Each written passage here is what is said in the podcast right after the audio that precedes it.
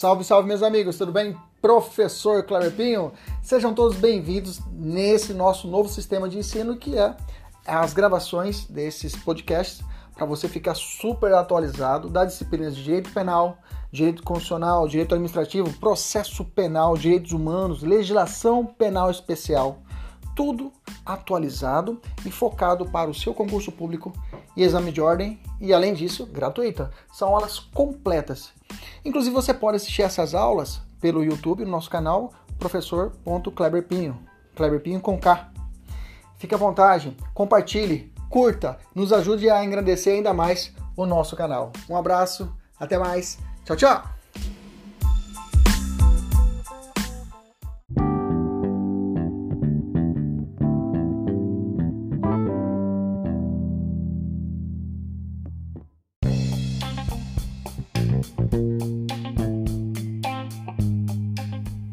Salve, salve meus amigos, professor Kleber Pinho. Começando hoje mais uma aula, hoje vamos dedicar o nosso esforço para o direito do trabalho. Eu montei uma super revisão né, para o seu exame de ordem e aí trouxe os pontos principais, principalmente o que aconteceu com a reforma trabalhista e o que se manteve, que se manteve até hoje. Então vamos ficar muito atentos, muito atentos. Beleza? Eu quero te fazer um, eu quero te fazer um desafio. Durante a execução da nossa aula de hoje, a gente vai resolver várias questões, tá? Várias questões. E eu quero que você vá contando as questões em que o trabalhador ele vai, ele não terá o direito. Isso mesmo. Eu quero que você vá anotando as questões que a gente vai resolver, a gente irá resolver e a quantidade de questões que a gente vai perceber que, os, que o nosso trabalhador ele não terá direito. Beleza? Tranquilo? Já saúdo nossos alunos da mentoria, sejam todos bem-vindos. Vamos embora, vamos trabalhar. Eu vou começar do fim para o começo. Como assim, professor, do fim para o começo? Porque normalmente a gente na academia a gente não consegue estudar a tempo o direito coletivo, tá? Então eu vou trazer para vocês aqui alguns posicionamentos do direito coletivo a respeito de negociação coletiva que vai, vai cair na sua prova e a gente tem que ficar atento a essas mudanças que ocorreram com é, a reforma trabalhista de 17, tá bom?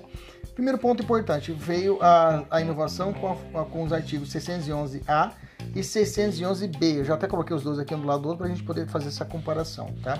No 611A são as hipóteses em que você, é, é, hoje é possível, a, a, é, é, por intermédio de uma negociação coletiva ou um acordo coletivo, sindicato empresas, ou entre é, em, é, as, os os sindicatos dos empregadores, sindicato dos empregadores e sindicato dos empregados realizarem algumas mudanças, ou seja, mesmo existindo lei e mesmo existindo norma, é possível o negociado.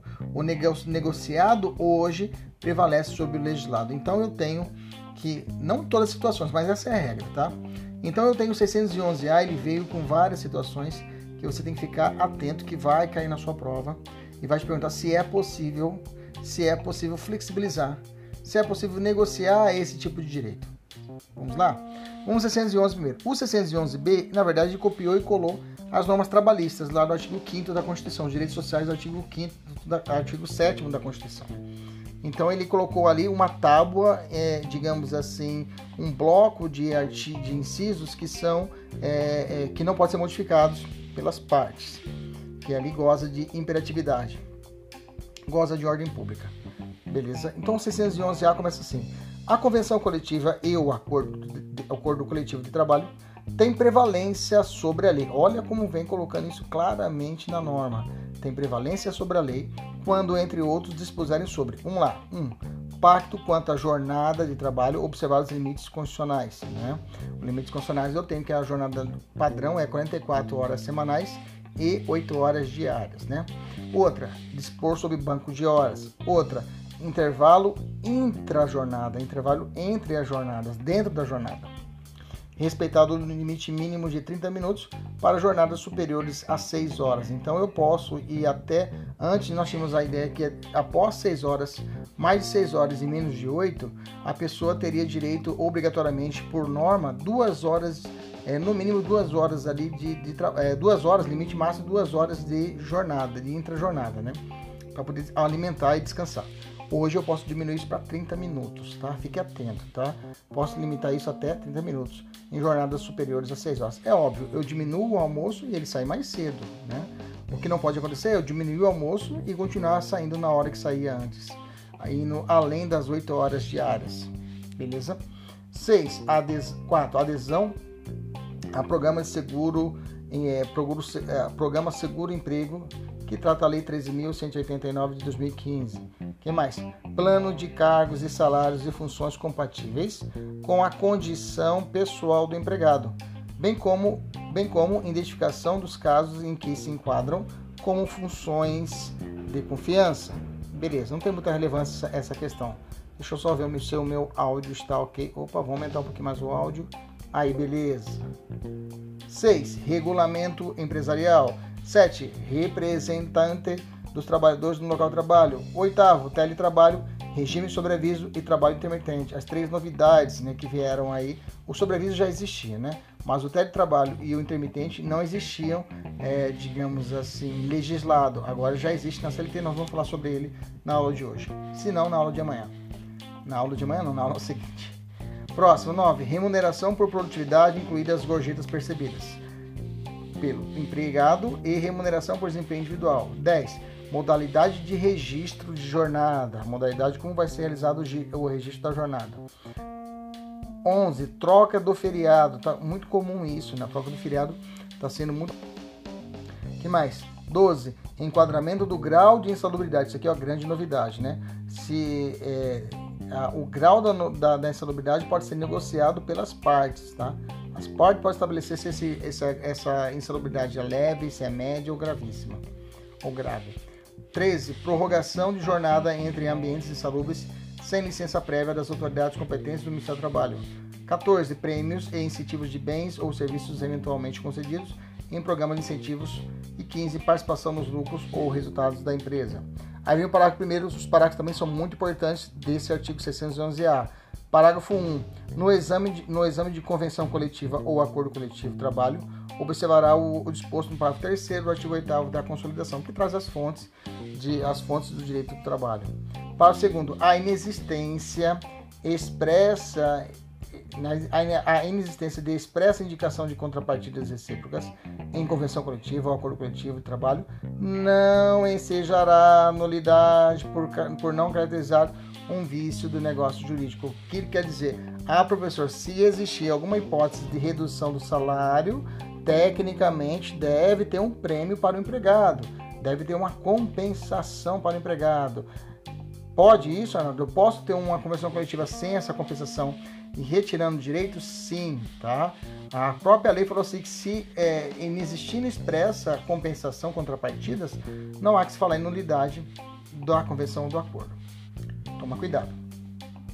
Parágrafo terceiro. Se for pactuada a cláusula que reduza o salário ou a jornada, isso aqui é importante, a convenção coletiva ou acordo coletivo de trabalho deverão prever a proteção dos empregados, uma estabilidade contra dispensa imotivada durante o prazo de vigência do instrumento de coletivo. Só, mas professor, qualquer mudança? Não.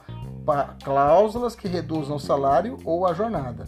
Somente essas, aí eu posso criar situações né, que deverão ter, prever a proteção, deverão prever, né, deverão prever proteção do empregado quando dispensa imotivada durante o prazo de vigência dos instrumentos coletivos que mais, professor? Parágrafo 4 Nas hipóteses de procedência de ação anulatória de cláusula de convenção coletiva ou de acordo coletivo, quando houver cláusula compensatória, esta deverá ser igualmente anulada sem repetição do indébito. Repetindo, nas hipóteses de procedência de ação anulatória de cláusula, cláusula de convenção coletiva ou de acordo coletivo de trabalho, quando houver cláusula compensatória, esta deverá ser igualmente anulada sem repetição do indébito, ou seja, sem cláusula sem, sem a cláusula compensatória.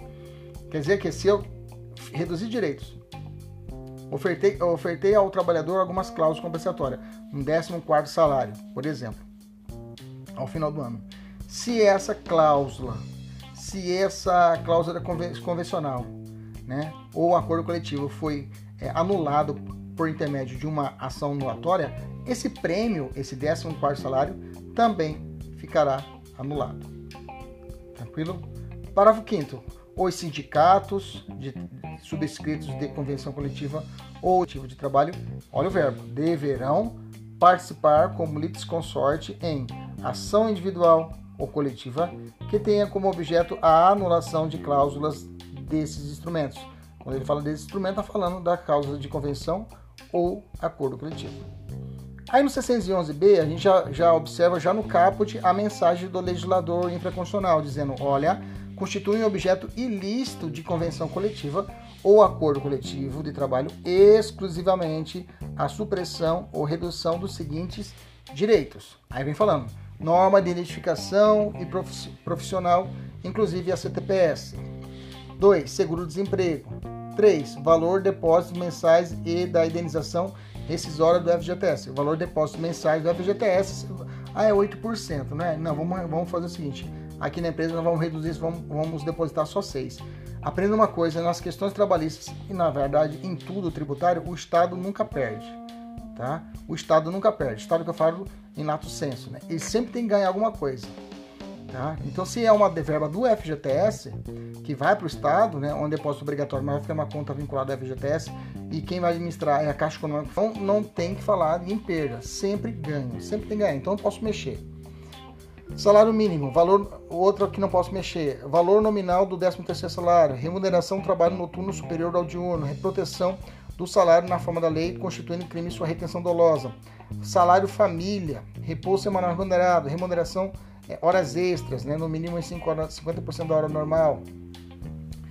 É, número de dias de férias devidas ao empregado, gozo de férias anuais remuneradas com pelo menos um terço, licença maternidade com duração mínima de 120 dias. Lembra que licença maternidade é o benefício previdenciário, tá? Estabilidade gestacional de 5 meses, esse daí é um benefício trabalhista. Licença paternidade nos termos fixados em lei proteção do mercado de trabalho da mulher mediante incentivos específicos no, no, nos termos da lei, aviso prévio, né, norma de saúde, higiene e segurança do trabalho, adicional de remuneração para atividades penosas, saúde e perigosas.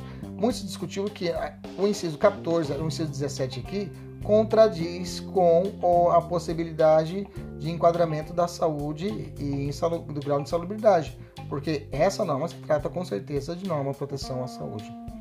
Adicionar essa remuneração para atividades penosas, insalubres e perigosas. Inciso 20, aposentadoria. É, 19, melhor dizendo. Inciso 20, seguro contra acidentes de trabalho. 21, ação contra os créditos resultantes das relações de trabalho com prazo prescricional de 5 anos, a prazo de prescrição. É, 22, proteção, proibição de qualquer discriminação no tocante a salário, critérios de admissão, trabalho com deficiência. E 20, 23, proibição de trabalho noturno para 18 anos, medida de proteção legal de direitos entre trabalhador com empregatício permanente ou trabalhador avulso. 26, trabalhador avulso, gente, quiser anotar no seu caderno, trabalhador avulso é o trabalhador portuário, tá? O trabalhador portuário, ele é considerado chamado trabalhador avulso. É uma espécie de trabalhador eventual, mas ele tem todos os direitos trabalhistas como se fosse um trabalhador permanente. Um trabalhador é, é, é permanente por tempo indeterminado. É, inciso 26, liberdade de associação né, profissional, sindical dos trabalhadores, inclusive o direito de não sofrer, sem sua expressa a prévia, sem sua prévia anuência, qualquer cobrança ou desconto salarial estabelecido em convenção coletiva ou acordo coletivo. Essa foi uma das medidas positivas da reforma, né? Que foi esse corte da chamada imposto sindical. Inciso 27, direito de greve competindo aos trabalhadores decidir sobre oportunidade. 28, definição legal sobre os serviços ou atividades essenciais e disposições legais sobre atendimento das necessidades inadiáveis da comunidade em caso de greve. Inciso 29, tributos e outros créditos de terceiro. Inciso 30, das disposições tais, tais e tais, né? eu vou, eu vou, eu vou ditar para aqueles alunos que estão só, só, ouvindo a nossa aula pelo podcast, tá? Então, o inciso é, 30 fala das disposições previstas nos incisos 373A, 390, 392, 392A, 394, 394A, 395, 396 e 400 da CLT. Então não posso a, a, a, a reforma, a mudança não pode atacar esses artigos respectivos. Parágrafo único. Regras sobre duração do trabalho e intervalo não são consideradas normas de saúde. Olha que interessante, né? Regras sobre duração do trabalho e intervalo, que para o cara descansar. descansar fisicamente e mentalmente, mas a própria lei falou que não é considerado norma de saúde, higiene e segurança do trabalho para fins dispostos nesse artigo. Tá? Claro, claro, né, gente? Patentemente inconstitucional este dispositivo. Beleza? Vamos fazer questão?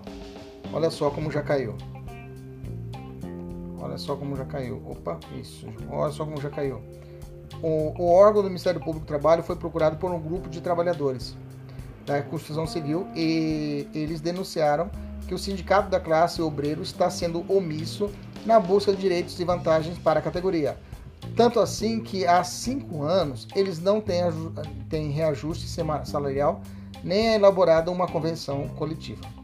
Na hipótese narrada, sobre a situação do MPT, de acordo com o entendimento do ST e do STF, assinar a alternativa correta. Letra A. O parquete poderá ajuizar dissídio coletivo de natureza econômica na Justiça do Trabalho, em substituição ao sindicato de classe, de classe omisso, podendo, é, é, aliás, evitando maiores prejuízos para os trabalhadores. Letra B. Órgão de Ministério Público não pode ajuizar dissídio coletivo, pois a sua atribuição fica limitada aos casos de greve em serviço público essencial, o que não é o caso. Gente, essa alternativa B é a correta, tá? A MP não pode ajuizar dissídio coletivo. O que é dissídio coletivo? Quando ocorre uma treta entre o sindicato e outro sindicato quanto às cláusulas de uma convenção, por exemplo. E aí eles levam isso ao judiciário. O Ministério Público não pode ajuizar dissídio coletivo no caso de, no caso da questão que eu falei para vocês aqui agora, né? É, pois não se trata de serviços essenciais, né? Então é, é essa situação que eu denunciar, denunciou que o sindicato de classe do trabalhador está sendo omisso em busca dos direitos trabalhistas, né? Há mais de cinco anos. Então, nesse caso, o MP não teria legitimidade para propor a, a ajuizar o decídio coletivo em razão de greve em atividade essencial, né? É, na verdade, a Constituição fala isso, que o MPT, se você olhar o artigo 114, parágrafo 3 114, parágrafo 3 da Constituição, vai falar que o MPT pode, pode ele propor edicídio coletivo desde que né, a situação de greve em atividade essencial, o caso dela. Então, o MP normalmente não tem participação nessa ação nesse sentido. Alternativa correta, letra B. Ainda vamos continuar sobrevoando alguns artigos do, da CLT importantes a respeito do direito coletivo. Vamos sobrevoar o artigo 114, parágrafo 3 O 114, parágrafo 3 fala assim: em caso de greve em atividade essencial, com possibilidade de lesão ao interesse público, o Ministério Público do Trabalho poderá ajuizar decídio coletivo competindo à Justiça do Trabalho decidir com o conflito.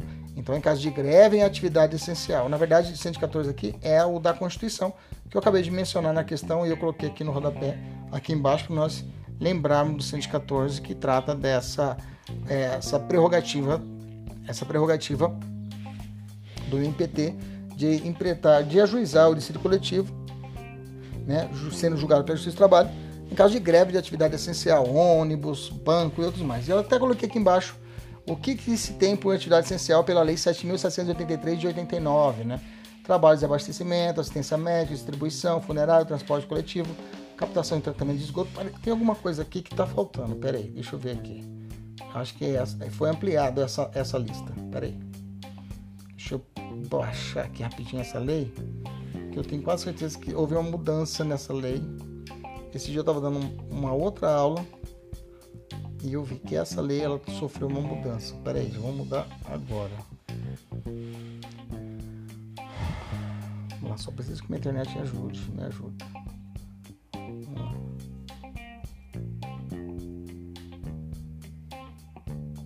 A internet ajudar. Vamos, internet. Banda larga. Diz que é banda larga. Você paga pacote caríssimo por fibra ótica, fibra, vai rápido. É um mês. Um mês depois já fica tudo manqueba, como a gente fala aqui no Mato Grosso. Tudo perneta, tudo devagar. O 10 tá aqui. O 10 ele teve acréscimos, olha que maravilha. 2020, olha que maravilha. Vamos colocar lá. Vamos colocar lá. Eu sabia que tinha ocorrido mudança. Eu falei, não, peraí, tem uma coisa errada aqui.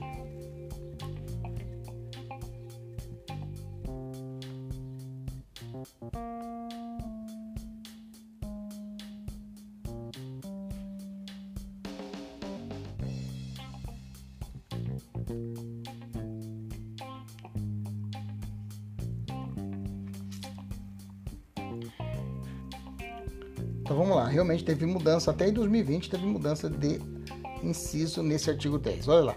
São considerados serviços ou atividades essenciais. 1. Um, tratamento e abastecimento de água, produção e distribuição de energia elétrica, gás combustíveis. 2.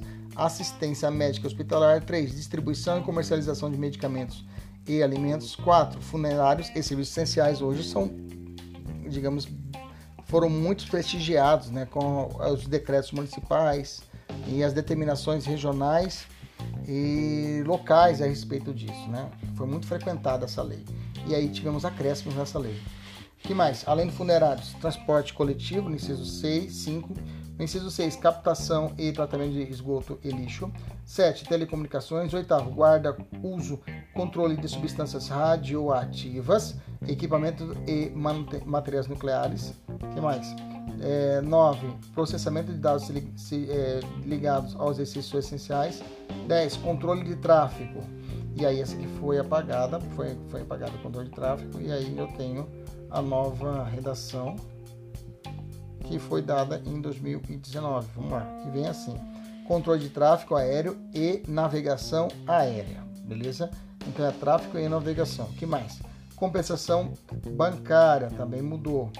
Compensação, não, compensação bancária não mudou. Agora sim, é, opa, deixa eu voltar aqui. Atividades é, médicos periciais relacionado com o regime de previdência social e assistência social. Esse é o inciso 12 que foi alterado pela lei, foi acrescentado pela lei 13.846 de 2019. Eu tenho o inciso 13 que também foi acrescido pela mesma lei, que trata das atividades médicos periciais relacionadas com a caracterização do impedimento físico, mental, intelectual ou sensorial da pessoa com deficiência, por meio da integração de equipes multiprofissionais e interdisciplinares para fim de reconhecimento dos direitos previstos em espécie na Lei 13.146 de 2015, que trata o chamado Estatuto do, é, da Pessoa com Deficiência. Inciso 14. Outras prestações médicas da carreira de perito médico federal indispensável ao atendimento das, dos serviços inadiáveis da comunidade. Inciso 15, atividade, atividade portuária. Atividade portuária também ela é essencial. Beleza? Atividade porto, atividades atividades portuárias. Vamos fazer uma questão? Vamos fazer uma questãozinha? Peraí. Deixa eu me posicionar aqui para a gente poder fazer essa questão com mais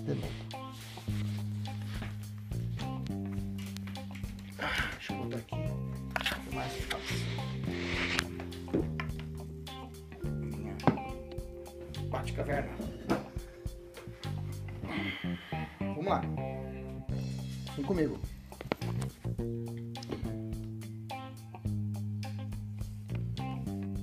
Considerando a grave crise financeira que o país atravessa, a fim de evitar a dispensa de alguns funcionários, a Metalúrgica Multiforte Limitada pretende suspender a sua, a sua produção por um mês.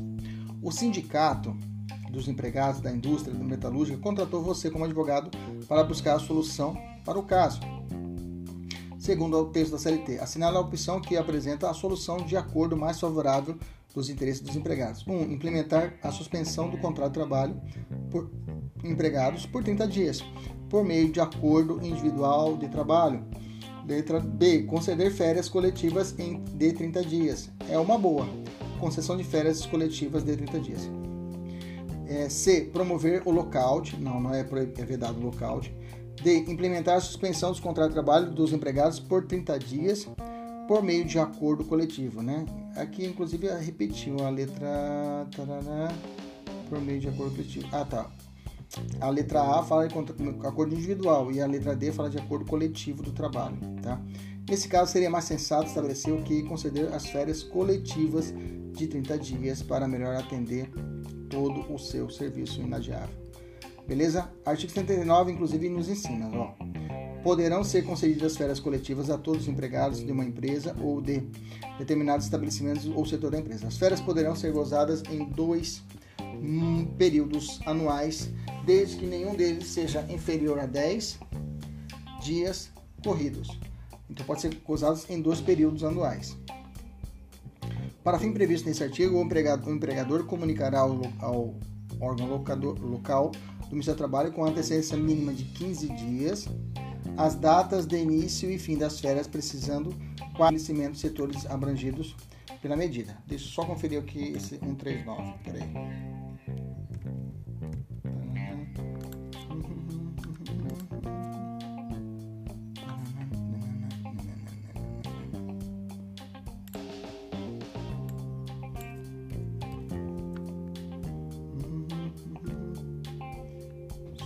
Só conferir aqui esse 139. Isso aqui. Vamos continuar essa gravação aqui. Peraí. 139. Aqui. Ctrl F, artigo 139.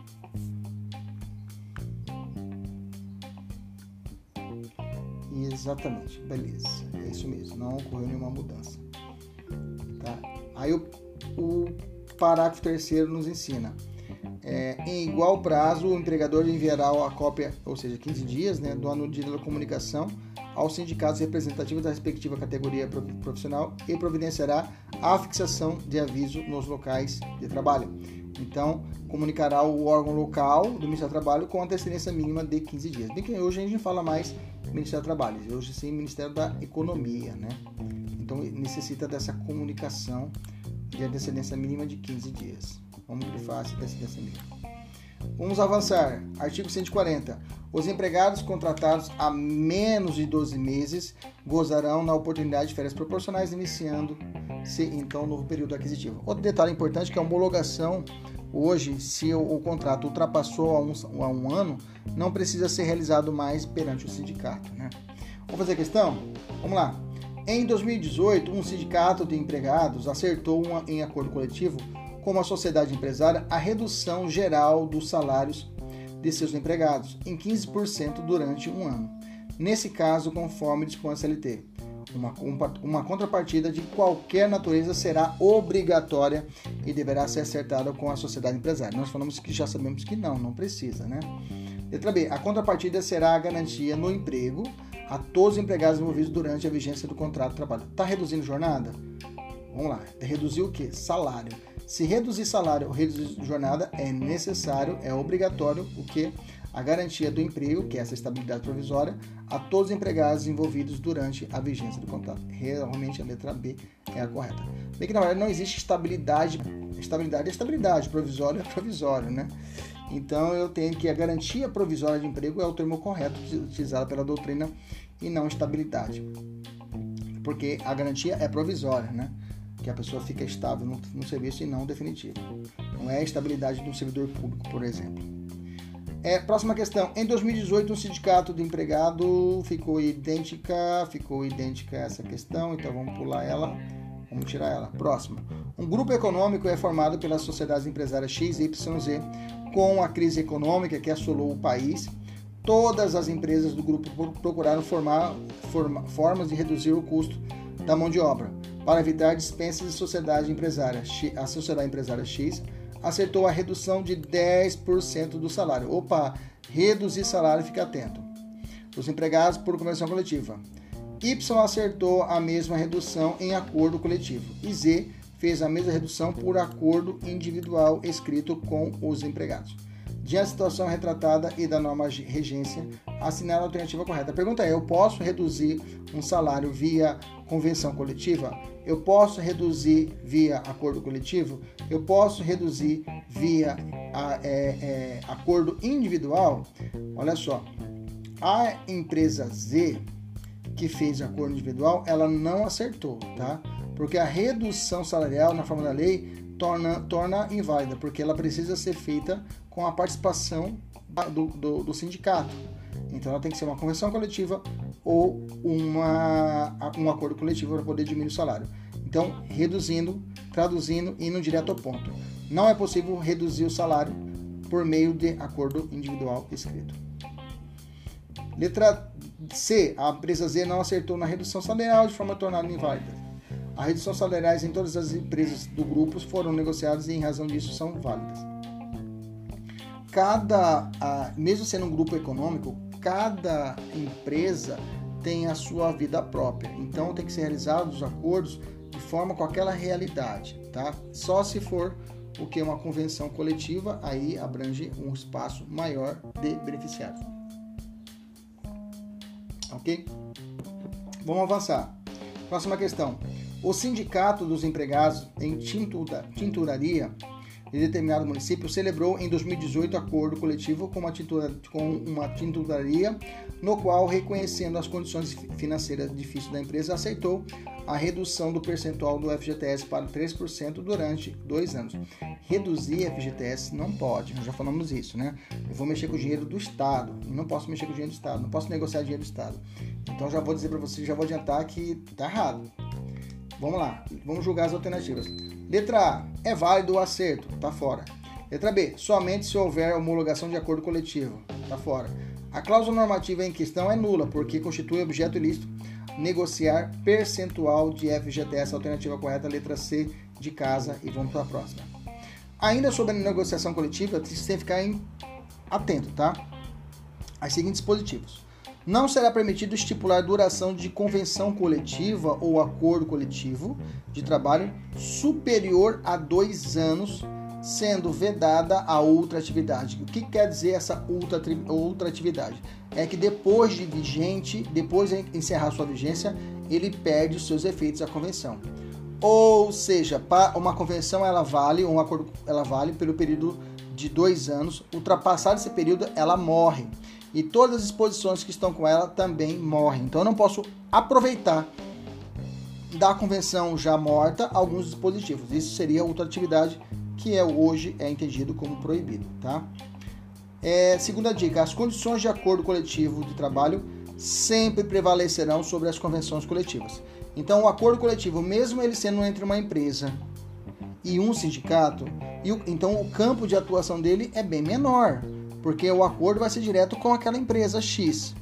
Mas agora, a convenção coletiva, a amplitude é maior. Então eu vou trabalhar, por exemplo, com as, os sindicatos dos trabalhadores e sindicato dos empregadores. Então a convenção ela vai abranger um campo, normalmente, por exemplo, um campo de um estado, né? Estado de um país de benefício. Ok? Beleza? Opa, beleza, tá? Fechando aqui, acabando a bateria. Deixa eu colocar minha bateria aqui. Então tá. Tranquilo? Então, por isso, e aí, se você analisar, tem até um certo sentido, porque é, as realidades de uma, de uma empresa privada, de uma empresa, elas, elas são, é diferente, por exemplo, a realidade de uma faculdade privada aqui na capital de uma faculdade privada no interior. Então, o acordo coletivo, o acordo, ele vai trabalhar essas peculiaridades. Então, por isso que ele prevalece sobre a convenção que é mais genérica. Outro ponto importante, a livre estipulação entre as partes aplica-se às hipóteses do artigo 611-A, já falamos sobre isso, como a mesma eficácia legal e preponderância sobre instrumentos coletivos no caso de empregado portador de diploma de nível superior, a que perceba salário mensal igual ou superior duas vezes o limite dos benefícios do RGPS. O que, que é isso, né? Então ele está falando que é livre estipulação entre as partes, né? Então as partes têm uma, uma, uma, liberdade maior de negociação. Por quê? Esse autoempregado, esse cara que recebe aí, é, salário igual ou superior a duas vezes o RGPS nacional, é um cara que realmente a, a subordinação dele é mais reduzida. Então, por isso, é possível eles realizarem trativas na confecção do seu acordo e ele podendo renunciar a vários direitos que seriam irrenunciáveis, por exemplo, para um trabalhador menos abastado. Vamos fazer questão. Em determinada localidade existe a seguinte situação: a convenção coletiva, isso aqui é muito comum, viu, gente? Bem que na verdade estou trazendo, trazendo para vocês só o filé, né? Só o filé mesmo. Olha lá. Em determinada localidade existe a seguinte situação: a convenção coletiva da categoria para o período de 2018 2019 prevê o pagamento de adicional de 70% sobre as horas extras realizadas de segunda segunda-feira a sábado. Ocorre que a sociedade empresária Beta havia assinado um acordo coletivo para o mesmo período, porém alguns dias antes, prevendo o pagamento dessas horas extras, só que com um adicional menor, de 60%. De acordo com a CLT, que vai prevalecer? Esse acordo com um percentagem menor, ou que vai prejudicar o trabalhador, ou a convenção com um percentual maior que vai beneficiar ao trabalhador. Qual a resposta? Indúbio pau no trabalhador. Lembra disso? Então tem a letra D. Valerá o adicional de 60% previsto no acordo coletivo que prevalece sobre a convenção. Pode marcar. Primeira questão que nós temos aí que o empregado tomou pau. Pode colocar aí. Beleza? Superar essa parte de direito coletivo, vamos falar da relação de emprego. É muito importante você, como futura advogada, você como futuro advogado, você saiba identificar quando eu tenho uma relação de emprego e quando eu tenho que o cara vai ter que ter a carteira assinada e quando não terá, tá? Mas bem que isso hoje está muito relativizado, tá? Então o que eu quero dizer para vocês? Quando você tiver, por exemplo, o advogado, quando ele presta um serviço, ele faz um trabalho. Então eu chamo isso de relação de trabalho. Se eu fosse desenhar, eu colocaria assim: em um grande círculo colocava a relação de trabalho.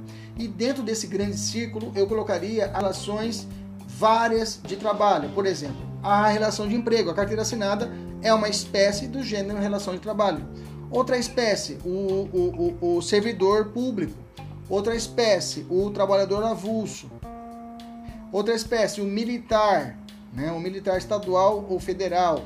Então você vai elegendo várias hipóteses de relação de trabalho que não se confunde com a relação de emprego, que é espécie desse gênero chamado relação de trabalho. Tranquilo? Vamos ler os artigos 2 e 3 que conceituam o chamado trabalhador. Traz os requisitos do trabalhador. Olha lá, ele começa assim, artigo 2 Vamos, vamos ler o terceiro primeiro. Artigo 3 Considera-se empregado toda pessoa física. Então, o primeiro ponto nós temos que anotar que não cabe não cabe vínculo trabalhista não cabe vínculo trabalhista de PJ. E o que ocorre muito isso, né? Está sendo muito combatido, muito falado a, aqueles repórteres da Globo, os grandes repórteres que são pessoas jurídicas. O Faustão, por exemplo, é uma pessoa jurídica.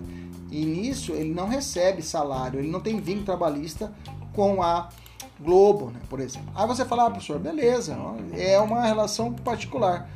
Beleza, mas só que o FGTS não é recolhido, o INSS, que são as parcelas do Estado, não são recolhidas. Então, por isso, alguma, algumas revoltas a respeito disso, principalmente pelo atual governo. Fala assim, não, não posso admitir isso.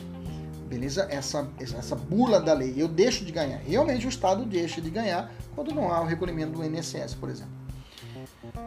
Então não cabe vir quem prestar serviço de natureza não eventual. Não eventual está falando que essa relação é uma relação, digamos, dioturna. Então não eventual é, é na, não olha na ótica do empregador. Porque cada dia que você trabalha, há uma expectativa que o trabalhador, do empregador, que você vai voltar no trabalho. Essa é a ideia de não eventualidade é, a empregador sob a dependência deste mediante salário. Quando fala dependência deste, está falando da chamada subordinação jurídica. Não é técnica, é ou subordinação outras espécies. Aqui é subordinação jurídica. Tá? Temos um contrato de trabalho. E mediante salário, né? Mediante salário, mediante salário reflete a chamada onerosidade do contrato de trabalho. Não existe, não existe relação de emprego gratuita, tem que ter onerosidade. Aí, se você olhar o artigo 2 e combinar com o artigo 3, você encontra outros requisitos também do empregado. Olha lá, o artigo 2 fala: considera-se empregador a empresa individual ou coletiva que, assumindo os riscos da atividade econômica. Esse assumindo, gente, é a chamada alterabilidade.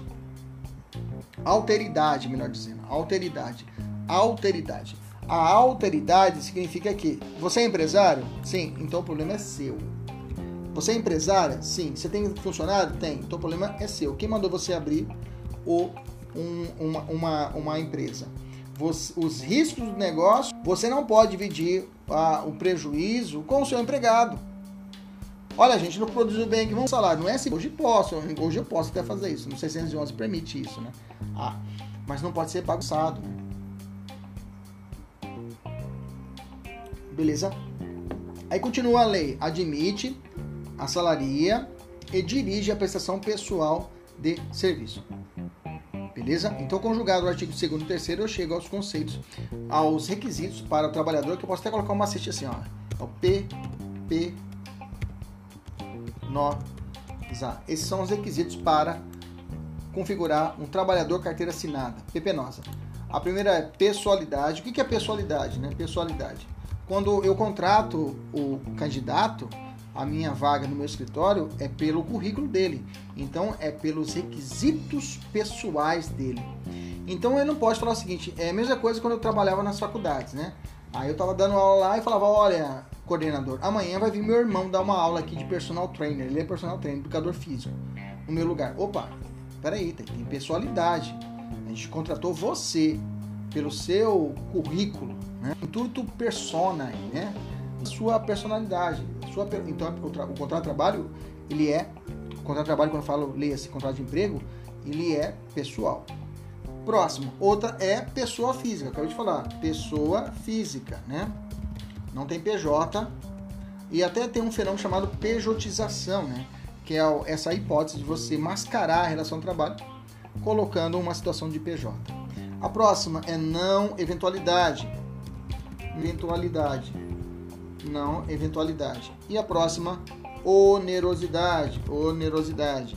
A próxima, subordinação subordinação jurídica, né? jurídica, cumprir a jornada, cumprir as ordens do empregador, né?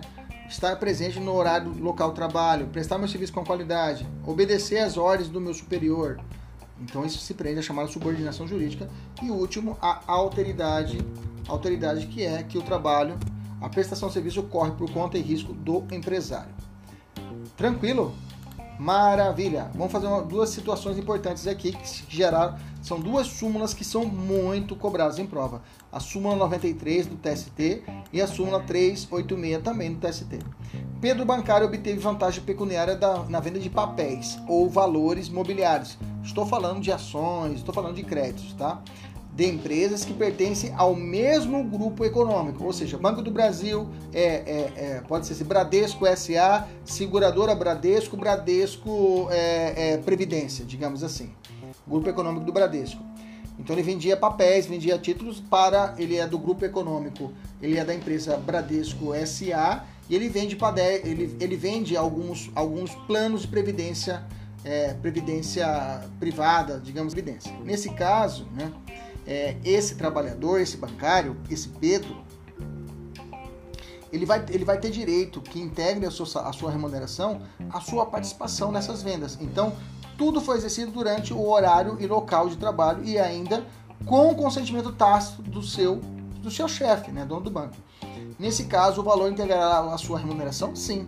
Se tiver autorização do seu chefe e ele fez essa venda e ele fez essa venda no meio do seu trabalho para ajudar outra empresa, para bater meta de outra empresa, mesmo grupo econômico, via telefone, essa, esse valor, essa remuneração que ele aferiu, vai incorporar a sua remuneração.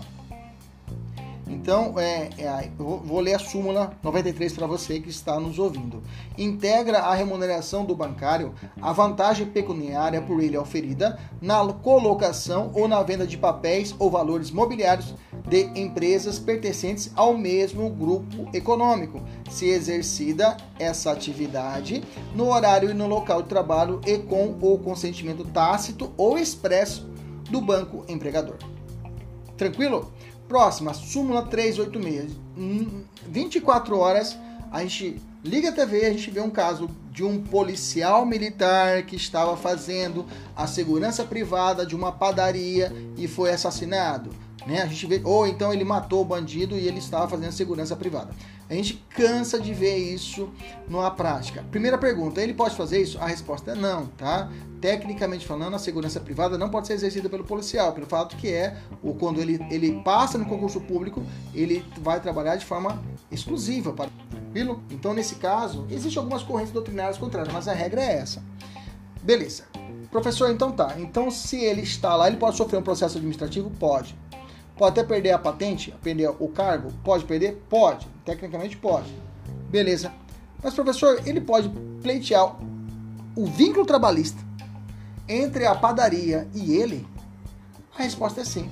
A súmula 386 fala sim. A pergunta é: um policial militar que nas horas vagas faz a segurança privada de determinada padaria poderá pleitear na justiça do tra trabalhista com essa padaria? Sim. Ele vai tomar pau ele vai tomar pau na mas ele pode pleitear muito bem, tranquilamente, esse vínculo trabalhista entre ele e a padaria. A Justiça do Trabalho fala: eu não tenho nada a ver com essa treta. Você tem direito, pela, pelo nosso olhar, que você é trabalhador, merece a carteira assinada de, a sua carteira com o, o, a padaria. Agora, se você vai sofrer alguma sanção administrativa lá no seu quartel, esse problema é seu. Olha só como caiu em 2018. Paulo é policial militar da ativa da Brigada Militar do Rio Grande do Sul. Lá é interessante que não chama Polícia Militar, lá chama Brigada, né? Como policial militar, trabalha em regime de escala de 24 por 72. Nos dias em que não tem plantão no quartel, atua como segurança de uma joalheria no shopping center, onde tem que trabalhar três dias por semana. Três dias por semana não pode se fazer substituir por ninguém. Opa, pessoalidade, veja Está encaixando aí as características de um trabalhador. Recebe a remuneração fixa e mensal. Opa! Tem que cumprir uma jornada. Opa! 8 horas é a cada dia elaborado. Veja, vai enquadrando os padrões de um trabalhador comum.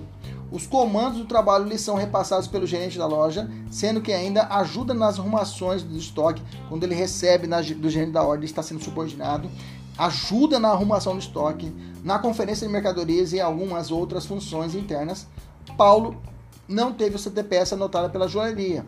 Diante dessa situação, à luz da CLT e da jurisprudência consolidada do TST, assinar a alternativa correta. Se invocou a súmula, se invocou o TST, você já sabe que deve ter súmula envolvida, e nesse caso é a 386. Vamos ver as alternativas. Estão preenchidos os requisitos da relação de emprego, razão pela qual Paulo tem vínculo empregatício com a joalheria, independentemente do fato de ser policial militar da ativa e de sofrer eventual punição administrativa previsto no estatuto da PM local. Essa alternativa é a corretíssima. Lembrando que nós já tivemos uma aula sobre, é, é, sobre admissão do trabalhador e as formas de extinção do contrato de trabalho. Nós já tivemos essa aula aqui.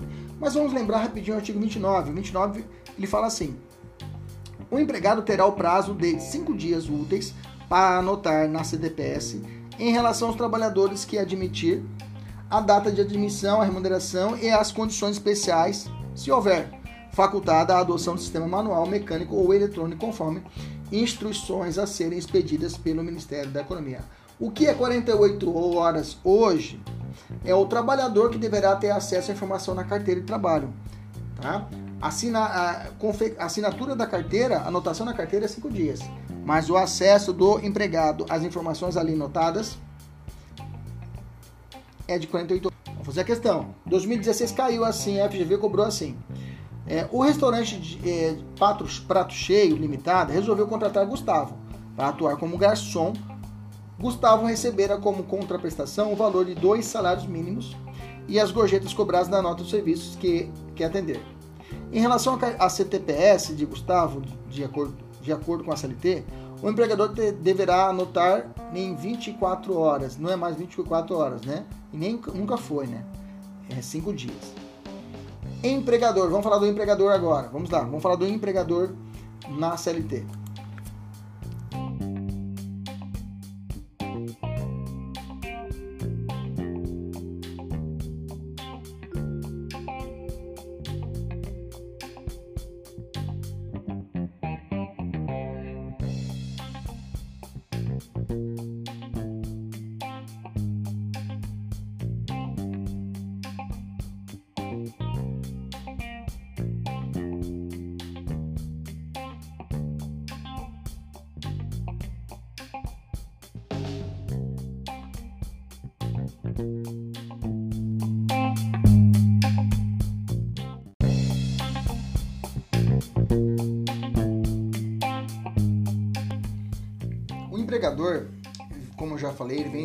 No artigo 2 da CLT.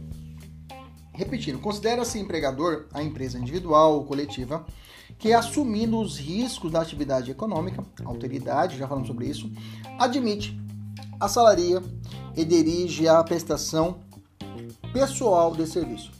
Parágrafo 1. Equiparam-se ao empregador, para os efeitos exclusivos da relação de emprego, os profissionais liberais, ou seja, aqueles que têm uma profissão regulamentada, tá? Profissional liberal não é o autônomo, tá, gente? Profissional liberal é aquela pessoa que tem uma profissão regulamentada. Por exemplo, o advogado, o dentista, né? é, é, é, o, o, o corretor de imóveis, etc. Agora, a pessoa que é ambulante, a pessoa que tem uma pequena loja, que não está regulamentado, não há uma regulamentação para aquela determinada profissão, é considerado autônomo, tá? Então, o profissional liberal, ele, ele pode ser empregador, tá? O profissional liberal pode ser como autônomo também, tá? Então, a interpretação aqui é ampla quanto a profissionais liberais. As instituições de beneficência, a PAI, alguma ONG, também pode ser considerada empregadora. As associações recreativas, ou outras instituições sem fim lucrativo. Perguntando se uma empresa, alguma pastoral, alguma que contrata alguém, ela pode ser considerada como empregadora, tá? Tem que tomar cuidado com isso. Que admitem, admitirem trabalhadores como empregados, tá? Eu não comentei lá em cima, mas no empregado, para ser considerado se ele carteira assinada, empregado carteira assinada que a gente fala, né? Tem que ter onerosidade, não tem, é, é, tem que receber para isso. Algumas ações trabalhistas chegaram até o TST de alguns obreiros de determinadas igrejas, né? O cara trabalhava voluntariamente lá e existe uma norma que fala sobre trabalho voluntário, você tem que assinar um termo, né, desse voluntariado. E esses sujeitos que ajudavam a igreja, eles entraram com uma ação junto ao TST, requerendo o vínculo trabalhista dos obreiros com a igreja determinada. O TST, primeiramente, ele, algumas decisões ele acatou e agora ele tem, mudou o entendimento, houve, ocorreu um, um overruling, né? Ele mudou o entendimento no sentido de que não é mais não ocorre mais esse vínculo trabalhista, pelo fato de que seria uma, uma situação filantrópica, né? A pessoa está realizando esse serviço de, de, de beneficência, né? Estaria realizando uma, uma, uma situação altruística, né? Então, nesse contexto, não seria considerado empregador, empregado para fins trabalhistas. Vamos evoluir. Grupo econômico. Grupo econômico é o parágrafo segundo que trata o seguinte. Gente, primeiro ponto muito importante, muito importante. Se você viu falar de grupo econômico, anota. A responsabilidade é solidária. Falou de grupo econômico, a responsabilidade é solidária. Grupo econômico, a responsabilidade é o quê? Solidária. Fala para mim aí. Grupo econômico, a responsabilidade é o quê? Fala. Solidária. Muito bem. Muito bem. Então eu tenho que o grupo econômico, ele a responsabilidade é solidária. Cuidado, né? É, grupo societário lá no CDC, o grupo societário lá no CDC é subsidiário. Lembra? Grupo societário lá no CDC, grupo de sócios lá no CDC é subsidiário. Aqui, o grupo econômico é solidário, solidário, tá? Beleza? Tranquilo? Maravilha. Então a solidariedade quer dizer que todos são responsáveis pela prestação, pelo débito em sua integralidade, tá? Então, ocorre quando e como o grupo econômico. O parágrafo segundo fala assim: sempre que uma ou mais empresas, tendo embora cada uma delas personalidade jurídica própria, cada um tem um CNPJ diferente, estiverem em administração de outra. Eles chamam isso de holding, né? Aquela empresa matriz que ela administra as outras menores. Ou ainda quando, mesmo guardando cada uma sua autonomia, integrem grupo econômico, serão responsáveis solidariamente pelos, pelas obrigações decorrentes da relação de emprego. Bacana. Então quer dizer que né, aqui no Mato Grosso sempre deu esse exemplo. Tem o grupo Caselli, né? O grupo Caselli, salvo engano, eu acho que eu, agora já, já me fugiu a memória, mas ele tem a tecelagem Avenida, eu acho que tem a, a, meio preço, eu acho, a Gabriela que era antes, né? Mas vou ficar com a tecelagem Avenida e mais outra empresa. Agora, digamos assim, imaginamos que tem a Tecelagem Avenida, a, o, o, imaginamos, né? A Tecelagem Avenida tem o, o, aquela empresa é o, o, meio preço e tem lá um açougue. E tudo isso vinculado a esse grupo econômico. Beleza? Se um funcionário do açougue descobrir e saber que existe essa relação de comunicação entre as empresas, ele pode entrar com uma ação trabalhista e pedir e pedir que todas as empresas figurem em polo passivo da ação. Eu fazia muito isso, né? Quando entrava com ação contra a, a, a, a Citilar. Eu tinha uma ação contra a Citilar, né? Que ela contratava alguns é, ex-policiais como, como seguranças privados, né? Sem o devido autorização da Polícia Federal, então é uma terceirização ilícita. Dessa forma, convertia automaticamente para uma situação de vínculo trabalhista automático com a empresa. Né? E tinha um grupo econômico, a, a, a, o próprio Citilar, tinha uma outra empresa que também fazia parte e o depósito. Tudo CNPJ distinto, mas tudo no mesmo grupo econômico. Quando entrava com ação, já entrava contra todo mundo, tá? Era uma festa, que chegava na audiência tinha um monte de preposto. Tudo puto de raiva comigo, mas eu não tava nem aí pra paçoca. Vamos lá. Aí eu tenho o parágrafo terceiro. Não caracteriza grupo econômico. O parágrafo terceiro é importante, tá? Está grifado de ponta a ponta. Não caracteriza, como está atento. Não caracteriza o grupo econômico a mera identidade de sócios. Então quer dizer que eu tenho o Kleber e, e Kleber, professor Kleber, professor é, Eduardo, professor José Neto, são sócios, eu sou sócio com eles numa empresa de um cursinho X, outro cursinho X e uma e uma e um restaurante por si só já são, já, já, somos, já temos um grupo econômico? Não é só isso. Só a identidade dos sócios nas empresas, ah, ele é sócio aqui e é sócio lá, então já tem grupo econômico. Só isso não identifica o grupo econômico. E ainda continua dizendo a lei, sendo necessárias para a configuração do grupo econômico a demonstração do interesse integrado, a efetivação como a efetiva, a efetiva comunhão de interesses e além disso, a, além disso, é a atuação conjunta das empresas integrantes. Então tem que ter, veja, vários critérios, né? Tem que comprovar que há um interesse integrado, todo mundo tem que estar trabalhando no mesmo foco, a efetiva comunhão desses interesses e a atuação conjunta das empresas integrantes. Então, mas como é que cai na prova? Ele vai dizer para você que tem um sócio que trabalha numa empresa, outro sócio trabalha na outra empresa e vai dizer para você aqui a mera identidade já configura o grupo econômico. Você vai dizer não, não configura beleza? Tem uma súmula 129 que fala assim: a prestação de serviços a mais de uma empresa do mesmo grupo econômico durante a mesma jornada não caracteriza a coexistência de mais de um contrato de trabalho, salvo ajuste em contrário. Então, você tem que pensar, imaginar a seguinte situação: o sujeito ele trabalha para a empresa beta, né? Ele trabalha para a empresa beta. A empresa beta é uma empresa de calçados, vamos colocar aqui empresa de calçados. E aí eu tenho uma empresa beta que tem a outra empresa que é chamada a empresa alfa, que também é do mesmo grupo. E essa empresa é uma empresa de uma escola, ok? E aí eu tenho outra escola aqui do grupo que é, o, que é, que é a empresa ômega, que é, um, é uma empresa de roupas, ok? Beleza? Aí eu tenho que o Amarildo, o Amarildo, o Amarildo, o trabalha, trabalha na que ele é contratado, Amarildo, que é contratado pela empresa Beta, ele, ele é o motoboy, ele faz o corre, tá? É o cara que pega o dinheiro do banco para fazer depósito, faz a correria. E aí o Amarildo, ele trabalha aqui é, de manhã, aí à tarde, durante o expediente, tá? Durante a mesma jornada, a empresa Alfa chama Amarildo, vem aqui na empresa, Amarildo, e pega aqui um depósito pra você levar para mim lá no, no banco. Aí o Amarildo vai lá, durante a jornada de trabalho, ele vai lá e pega com a motinha dele e vai lá na empresa Alfa. Depois, ele no finalzinho do expediente, a empresa Ômega fala: Amarildo, dá um pulinho aqui para você ajudar a fechar o nosso caixa aqui. A Amarildo vai lá e trabalha e fecha o caixa. A pergunta é: Amarildo, nesse caso, ele tem três direito a três férias? Ele tem três contratos de trabalhos? Ele tem direito a três décimo terceiro salário? A resposta é o quê? Um sonoro não, tá? Só se tiver um ajuste salvo um ajuste contrário que você nunca vai encontrar esse ajuste contrário, né? As empresas vão fazer o quê? Vão sugar a marido no máximo. Beleza? Olha só como já caiu.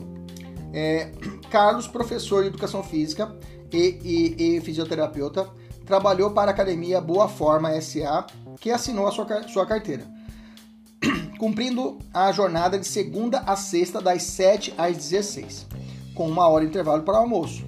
Ao longo da jornada de trabalho, ele ministrava quatro aulas de ginástica com 50 minutos de duração cada. E também fazia atendimentos fisioterápicos, fisioterápicos previamente marcados com os alunos da academia. Na sociedade empresária, siga em boa forma. Minha outra empresa. Do mesmo grupo econômico. Veja, ele trabalhava numa jornada e no finalzinho da jornada ele ia para outra. Sem ter a CTPS anotada. Dispensado, Carlos pretende ajuizar a ação trabalhista diante disso. Em relação ao vínculo de emprego de Carlos, assinar a alternativa correta. Vamos lá? Letra A. O caso gera duplicidade de contrato. Letra B. O caso gera duplicidade de contrato. Letra C. O caso gera duplicidade de contrato. Caso C. O caso não gera coexistência de mais um contrato. Pau no trabalhador. Pode anotar. Segunda questão que nós encontramos pau no trabalhador, não é isso? Segunda questão que ele não vai ter direito. Percebeu isso? Segunda questão que a gente encontrou agora que ele não vai ter direito. Vai anotando. Lá no final da aula a gente vai fechar esse raciocínio. Olha só essa súmula. Entendeu, né, gente? Aqui, né? Próximo. Súmula 93. Integram a remuneração. Cara, fazer que... isso que eu falo pra vocês, meus amores. Fazer questão é que dá a sacada, né? Depois que você passar na OAB, estiver estudando para concurso público, se você quiser estudar com o professor Kleber depois, eu continuar te ajudando, mas você já sabe estudar. É estudar o quê? Um pouquinho de teoria e fazer questão. E fazer questão daquele assunto para poder fixar. Sempre faça isso, sempre estude assim. Tá? Você não precisa ninguém te guiando, você sozinho você consegue fazer isso. Tá bom? Só ter uma boa assinatura de, de que concursos aí, você vai longe, tá? Eu desejo muito que você vá longe. Próxima questão. Jorge era caixa. Eu não, também não quero ter aluno pro resto da vida, viu, gente? Eu quero que vocês já sejam aprovados e sigam sua vida, tá? Eu quero ter a felicidade de encontrar você bem, né, tranquilo. É, esses dias eu tive uma péssima situação que encontrei um, um teve uma operação e um ex-aluno foi preso, né, numa operação na polícia. Nossa, isso é tão deprimente mesmo, né? Uma pessoa que tem todo o futuro e acaba se corrompendo, né? Por nada, por nada. E já era advogado. Bacana? Vamos lá. Jorge era caixa bancário e trabalhava. Ah, deixa eu ler a súmula. Súmula 93 fala assim, né? Integra a remuneração do bancário a, a, a, Isso aqui já falei lá em cima, ó. Isso aqui já falei lá em cima, tá? Eu já falei lá em cima. Daquele que ele trabalha na jornada e vende papéis de outra empresa, né? Do grupo econômico. Aí que é a questão que dá pra gente treinar. Jorge era caixa bancário e trabalhava para o Banco Múltiplo SA. Recebia salário fixo de é, 4 mil reais mensais. Além disso, recebia a comissão de 3% sobre cada seguro de carro. Enrolou a língua aqui. 3% sobre cada seguro de carro de vida e previdência oferecido e aceito pelos clientes do banco, o que fazia concomitante com as suas atividades de caixa. Então ele fazia o caixa e vendia, né? Aqui a gente, aqui a gente encontra às vezes é, alguns caixas no banco, no banco não, no supermercado fala isso, né? Você chega lá, você fala assim, ah, eu tá vendendo a compra, o cara chega assim, esses dias ele, o menino do caixa falou assim, é, o senhor não quer levar esse café que tá promoção? Eu falei, que café que é? Três fazendas. Eu falei, não, eu não quero. O senhor não gosta do café? eu achei interessante né, a sinceridade. Eu falei, não, eu gosto de café, mas não vou levar agora. Ah, então tá bom. Aí eu perguntei para ele, mas você tá ganhando alguma porcentagem? Aí eu falei assim, aí ele disse, a cafeteira, a empresa de café, isso é raro de acontecer, né? Ele vai pagar uma taxa pra gente, vai pagar uma promoçãozinha de um real por venda. Isso é chamado de gueltas, né? De gueltas, ou gueltas ou gueltas, né? É quando é um prêmio dado por uma terceira que não é o vínculo do trabalhador, é, não é uma, uma, uma, uma remuneração dada pelo empregador direto mas tem que ocorrer o consentimento do empregador, né? Para que ocorra essa gueltas, né? Aqui é diferente, aqui ele vende tranquilamente e a percentagem que ele recebe vai incorporar a remuneração dele. A gueltas depende da situação, tá? A guiltas depende da situação se vai incorporar ou não no, no, na remuneração. Ou então entra só como uma verba, digamos assim, a gente chama de indenizatória, que não vale como uma, uma verba remuneratória, não vai influenciar no 13 terceiro salário dele, é só um dinheiro por fora, digamos assim. E aqui não, aqui vai entrar na remuneração dele, tá? Vai entrar por dentro, vai entrar no 13 terceiro salário, tudo vai contar. Aqui já entendemos, né? Aqui vai entrar a alternativa correta, letra C. Os valores recebidos a título de comissão devem integrar a remuneração de Jorge beleza? Vamos falar de algumas relações empregatícias especiais, tá? É, também vira e mexe acontece de cair uma questão a respeito disso. Primeiro vamos falar do empregado rural. Já, já fiz um resumo aqui da lei 5.889 de 73, tá? É, primeiro ponto importante, você tem que saber que a CLT não se aplica ao empregado rural, tá? A CLT é clara. Ele tem carteira assinada? Tem, mas ele tem regra própria, e tem regra própria, então eu vou seguir a regra própria. É como se fosse, por exemplo, o, o, o, é, o tráfico. O tráfico de entorpecentes existe lei própria, então você não aplica o Código Penal, você aplica a lei especial. Beleza? Só pra gente fazer um parâmetro. Então tá. Ele tem o, o primeiro ponto, ele tem os mesmos direitos do trabalhador urbano, tá? Ele tem os mesmos direitos, está na Constituição Federal. Ele tem os mesmos direitos do trabalhador urbano e rural, tem os mesmos direitos. Está lá no artigo 7 da nossa Constituição. Beleza? Mas existem alguns detalhes que diferenciam o trabalhador rural do trabalhador urbano. Vamos lá. O artigo 2 da Lei 5889-73 fala assim: Empregado rural é toda pessoa física que em propriedade rural ou prédio rústico presta serviços de natureza não eventual a empregador rural sob a dependência deste e mediante salário. Bom, trabalhador rural, você tem que observar não o trabalhador, e sim o empregador. Qual é a função ofertada por esse empregador? Eu posso ter, por exemplo, trabalhador rural, hoje bem menos, mas há uns anos atrás, né? Isso já põe mais de uns anos atrás aí. Se você é, andasse ali no bairro do. Como chama aquele bairro? Meu Deus bairro Dom Aquino, Dom Aquino, ali perto do Colégio São Gonçalo. A Gonçalo, não, bem atrás, bem atrás tinha o Colégio São Gonçalo, tinha um colégio público na esquina e bem atrás tinha uma grande hortaliça, gigantesca, né? Hoje não há mais, hoje tem um, um, um prédio ali. E meu pai trabalhou nessa hortaliça logo que ele veio de Poconé para Cuiabá, né? Ele morava no interior, veio para veio a cidade trabalhar e ele era um trabalhador eh, rural na, na, na cidade de Poconé, na, lá na, em Poconé, né? aliás, ali nas redondezas de Poconé, na, na vila de Chumbo, ali por perto. E ele veio para Cuiabá e o primeiro local que ele foi trabalhar foi nesse local de nessa horta, na hortaliça. Ele, se eu for tecnicamente falar hoje, ele era considerado um trabalhador rural, tá? Que ali, mesmo não sendo um, uma propriedade rural, tinha a característica de um prédio rústico. Prédio rústico é essa característica de prédio que, digamos assim, que tem essa função intimamente vinculado com atividades rurais, tá? Beleza? E aí ele trabalhava com as regras daqui. Bem que na verdade na época não era aplicado, né? Ele veio para essa lei de 73, né? Agora, agora, como a gente fala no Cuiabá, né? Agora quando que ele, ele ia aplicar essas regras certinho aqui em Cuiabá nessa época? Ele tava, veio para cá em 76, veio para cá em 70. Eu nasci em 76, né? É, 78, então eu já estava aqui no Mato Grosso, já, estava aqui na capital já em 73. Beleza? Vamos continuar. Vamos lá. O empregado que trabalha em empresa de reflorestamento, cuja. Hum, falei meia idade para vocês, né? Podia ter falado meia idade. Mas vamos lá. O empregado que trabalha em empresa de reflorestamento. Olha, essa aqui é perigosa, tá? É OJ, tá? Orientação jurisprudencial da SDI 1, tá? OJ é uma categoria de base para súmula, tá? Na, lá na Justiça do Trabalho tem essa categoria de base que eu falo, que é OJ, um dia ela pode virar súmula.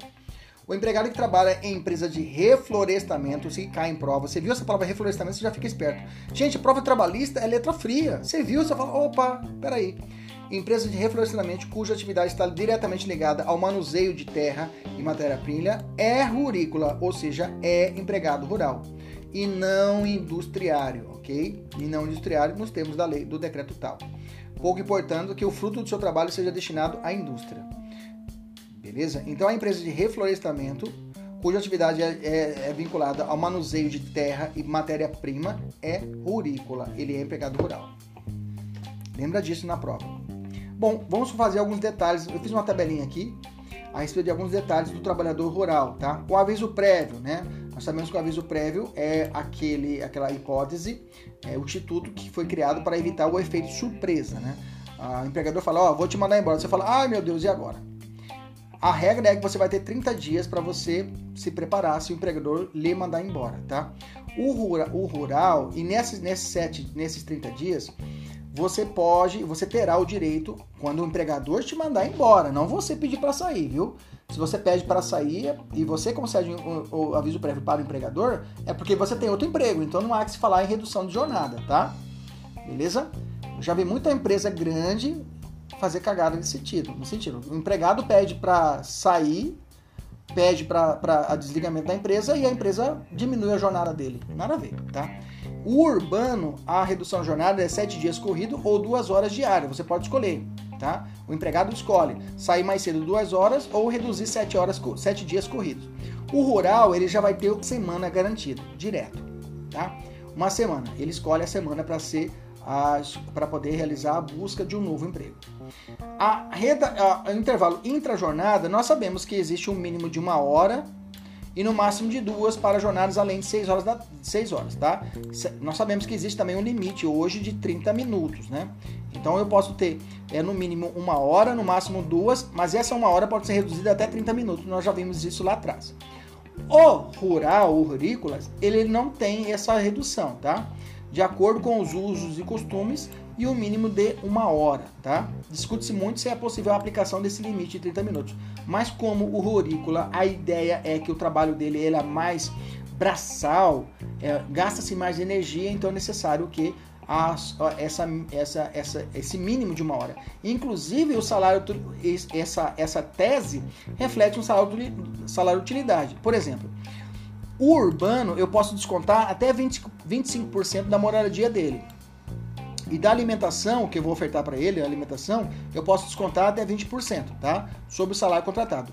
O rural, a moradia, a percentagem é menor. E a alimentação é maior. Ele come mais, ele gasta mais energia. Então toma cuidado. O salário utilidade do, do rurícola, a alimentação pode chegar até 25% de desconto do seu salário. Já o urbano é 20%. Aqui os sinais claros. A moradia é 20 para o, para o rural e para o urbano 25. Tranquilo? Beleza? Horário noturno, tá? Se for na pecuária, ele começa às 20 horas e vai até às 4 horas. A hora é contado cheia, tá? 60 minutos e ele recebe um adicional de 25%. Na pecuária, ele acorda mais cedo do que ele dorme mais cedo e acorda mais cedo, né? Só você lembrar que tem uma macete que fala 24, né? 24. Você pode colocar aqui 24. Lembra-se 24. Você pode lembrar 20. Pode colocar assim 20 mais 4, né? Pecuária, o macete. Você coloca assim: 20 mais 4. Beleza? Entre 20 horas e 4 horas. Ou posso falar assim: 20 e 4. 4, 4, 20 e 4. 4 tetas quatro tetas, isso mesmo. Quatro, o que é quatro tetas? A vaca tem quantas tetas? Tem quatro, né? Então você lembra, 20 mais quatro tetas. 20 mais 4. Começa às 20 horas, horário noturno, e termina às 4 tetas. Termina às 4 horas da manhã. Aí você vai para eliminação. Lembra que nós aprendemos? Toda vez que tiver é, é, situações binárias, grava uma e a outra vai para eliminação, tá? O, é 60 minutos também, é 60 minutos também, tá? E o adicional também é de 25%, diferente do urbano. O urbano o adicional é de 20% e a hora é reduzida, 52 minutos e 30 segundos. E a hora noturna vai das 22 até as 5 da manhã. Beleza? Esse foi o empregado rural. Agora é o momento de você dar um pause no vídeo, já são uma hora de gravação, você tomar um café e voltar aqui para nós continuarmos com a nossa aula. Beleza? Vai lá, te dou um intervalo. Voltou? Vamos lá então. Empregado doméstico. Empregado doméstico tem a Lei Complementar 150 de 2015 que trouxe várias mudanças, tá? Aqui eu fiz um resumo do resumo, tá, gente? Eu coloquei aqui o, o filé, que realmente o examinador vai cobrar de você se vier falar alguma coisa de empregado rural. Primeira coisa, os requisitos do empregado rural é muito similar do que nós já falamos sobre empregado normal, empregado urbano pessoa física, pessoalidade. Aqui não fala não eventual, fala continuidade. E aqui está uma diferença do empregado doméstico para o trabalhador urbano.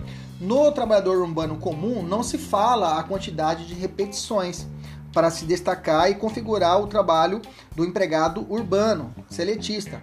Por exemplo, eu, Kleber Pinho, já trabalhei numa empresa, numa, numa faculdade, onde eu lecionava uma vez na semana. Eu só tinha uma aula por semana, né?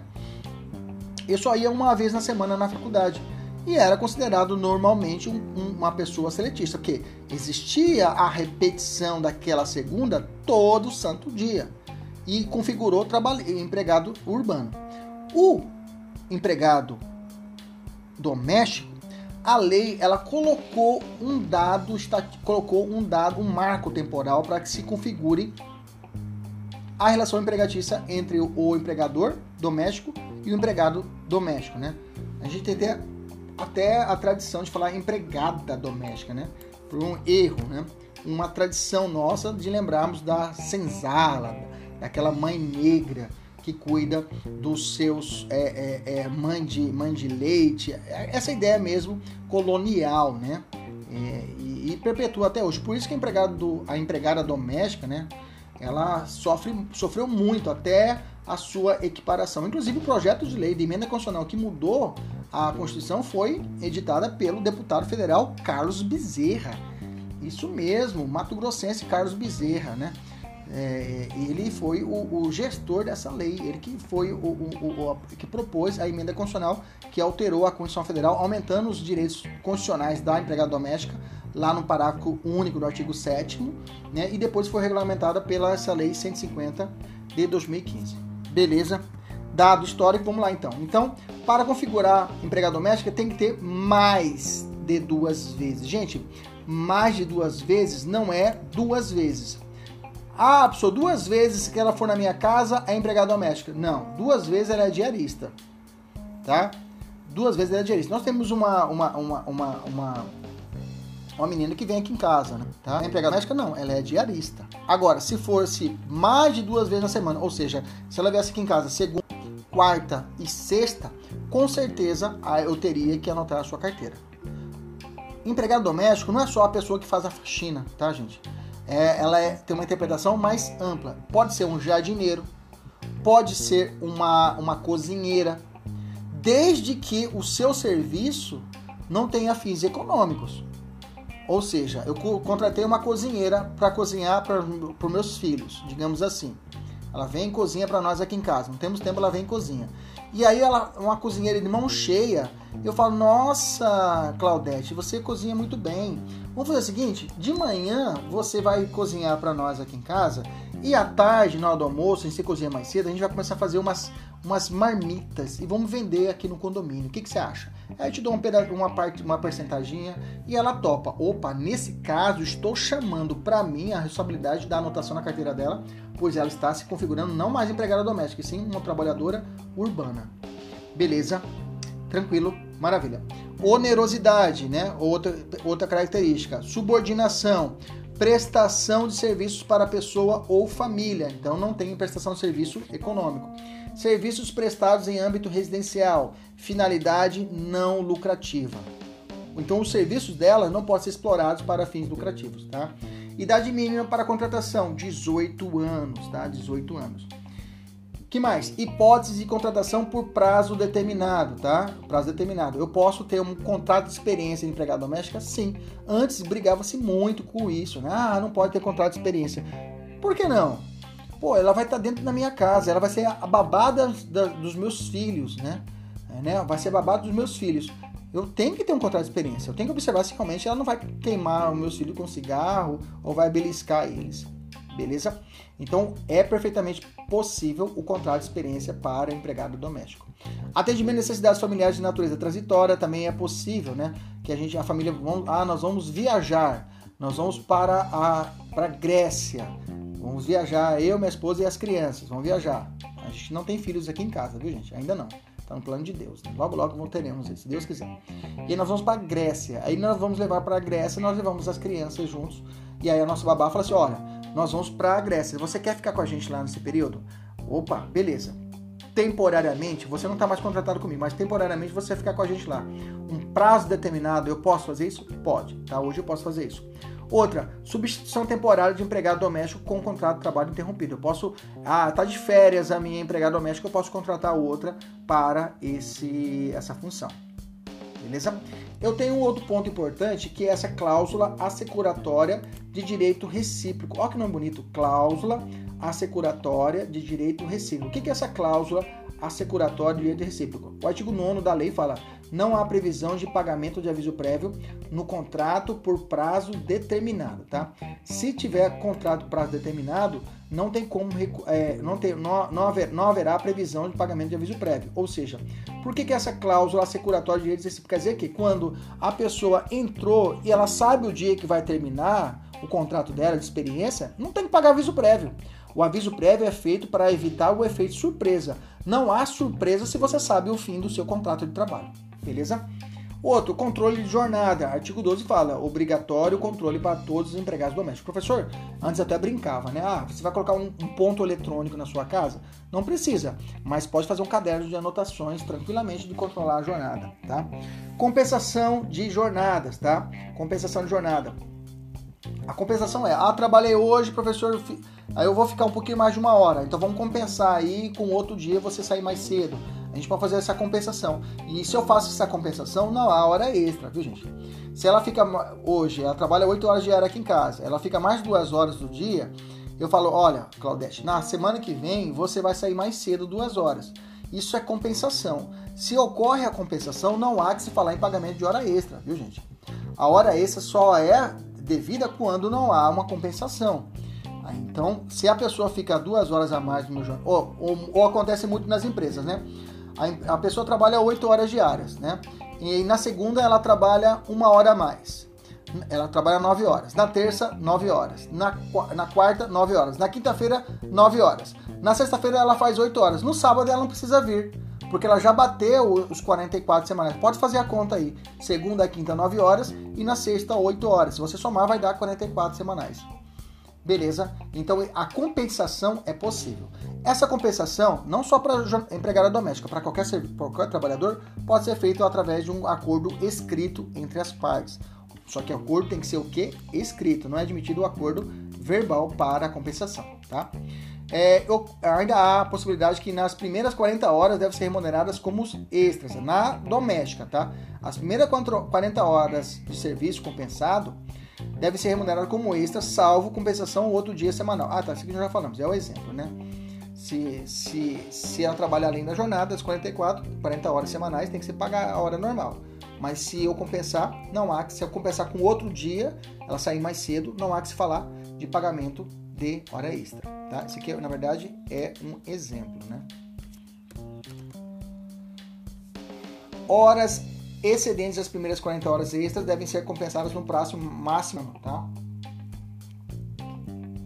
Então, eu falo para ó, hoje você ficou duas horas mais, já deu 40 horas, já deu, deixa eu somar. Quanto já deu? É, já deu 40 horas, professor, de acumulação. Então eu tenho um ano para poder abater essas 40 horas. É como se fosse um banco de horas, tá? Eu tenho um ano para poder abater essas horas que excedem as 40 primeiras. Jornada de trabalho 12 por 36 é possível? É possível, tá? Tem que ser por escrito, tá? E necessidade de respeitar a indenizar os intervalos para repouso e alimentação. 12 por 36. Discutia muito isso. Trabalha 12 horas, descansa por 36. É possível para o doméstico? É possível. Trabalho em regime de tempo parcial, ou seja, máximo de 25 horas semanais. É admitido? Sim, tá? É a possibilidade de realização de uma hora extra diária, desde que respeitar os limites máximos de 6 horas diárias e mediante acordo coletivo, mediante acordo escrito. Na verdade, eu digo a vocês, a reforma trabalhista se inspirou muito na lei da doméstica, tá? Muito mesmo, tá? Porque aqui tem tudo aqui é acordo escrito. Se você pensar, ó, se você ler, ó, tudo é acordo escrito. Não tem que se falar em acordo negocial via convenção coletiva. Então ela, essa lei inovou muita coisa que foi refletiu hoje na, na própria reforma trabalhista. Trabalho noturno, professor, é o mesmo horário, 22 às 5 da manhã, tá? Do trabalhador urbano, mesma coisa. A hora noturna é 52,30, igualzinho trabalhador urbano. Adicional de 20% sobre a hora diurna, igualzinho trabalhador urbano normal, tá? Intervalos, é, possibilidade de redução do intervalo de uma hora para 30 minutos. Olha, olha como já existia a redução de, de até 30 minutos para a doméstica, tá? Já existia isso. A pessoa, 30 minutos já alimentou, acabou, volta para o trabalho. Mas é claro, vai sair mais cedo. Já existia para doméstica e hoje para todo mundo já existe, todo trabalhador, tá? Se o empregado residir no local de trabalho, é possível fracionamento do intervalo entre a jornada em dois períodos no mínimo de uma hora. Então quer dizer que ela pode fazer de manhã uma hora e à tarde uma outra hora de intervalo. Não tem nenhum, não tem nenhum empecilho para isso, tá? Não precisa ser certinho na hora do almoço. Ela pode fazer uma hora de descanso no almoço e, e à tarde mais uma hora de almoço. Pode fazer isso? Pode, tá? Porque o limite seria dois períodos de no mínimo uma hora cada. Ela pode fazer esses intervalos distribuídos, tá bom? É, que mais? Fracionamento a critério do empregador por período não inferior a 14 dias, tá? Isso é as férias, né? E não se exige a excepcionalidade. Que mais? Abandono, abono pecuniário de férias. Ela pode vender as férias? Pode. Só que tem que ser, ela tem que me avisar 30 dias antes do fim do período aquisitivo, tá? Período aquisitivo é o período que começa a contar o prazo, é logo após o período da concessão. Ela já gozou das férias, começa um período de um ano para poder ela adquirir o direito para ser concedido no ano seguinte, né? Então, 30 dias antes desse término, ela vem e fala: Olha, Kleber, vai acabar com o meu período aquisitivo, vou ter o direito às férias daqui 30 dias, mas eu quero vender elas. Beleza? Beleza, fechado. Vale Transporte permite o pagamento dos vales em dinheiro do empregado mediante recibo. FGTS é obrigatório, sendo 8% sobre o total da remuneração, tá? É o valor padrão de FGTS. Eu tenho uma indenização compensatória que você não vai encontrar para outras trabalhadores e o doméstico tem, tá? Por isso que às vezes é, depois de 2015 o índice de contratação do empregado doméstico, ao invés de melhorar, diminuiu e muito, né? Pelo fato de que, porque recaiu para o trabalhador, para o empregador muitos encargos, muitos encargos, inclusive essa indenização compensatória. O que compensa então o empregador? Ah, vou contratar uma empregada, uma diarista contrato uma diarista na segunda e na terça outra diarista, uma só para fazer cozinha, outra só para limpar minha casa. Tranquilo? E o artigo 22 da lei fala assim: a obrigação do empregador de, é, doméstico depositar, inicialmente, olha, fora do FGTS, fora o NSS, que é padrão, o empregador tem que depositar mensalmente a quantia de 3,3% da remuneração devida ao empregado na conta vinculada do empregado doméstico em variação distinta dos depósitos do FGTS. Então, além do que eu deposito do FGTS, o que eu tenho que retirar, eu tenho que fazer essa retirada de 3,2. A multa de 40% sobre o saldo do FGTS não será devida tão somente o saldo do depósito obrigatório de 3,2. Então, a multa que existia se caso você mandar embora empregado de forma indevida, ele tem o direito de sacar o FGTS e sobre o FGTS ele calcula 40% e ele merece esse 40% que é pago pelo empregador. A chamada multa de 40% do FGTS. É o que atrai o empregador carteira assinada. Só é, é, é o que interessa. É você sacar o FGTS e receber essa multa do empregador. Hoje, com a empregada doméstica, esse, esse, ele vai, ela não vai sacar esse 40%, ela vai sacar o saldo desses 3,2% que for recolhido. Então, o empregador ele já vai fazendo um depósito mês a mês de 3,2%, vai depositando. Vai depositando, vai depositando.